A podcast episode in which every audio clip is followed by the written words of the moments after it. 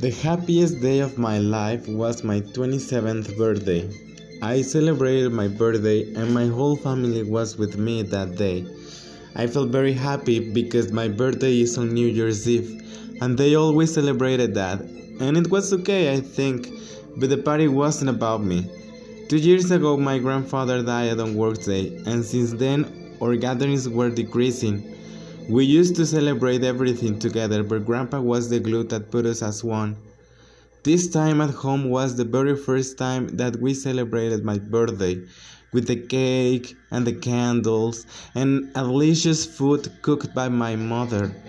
At night, we watched the fireworks and we hugged each other. It was very, very happy.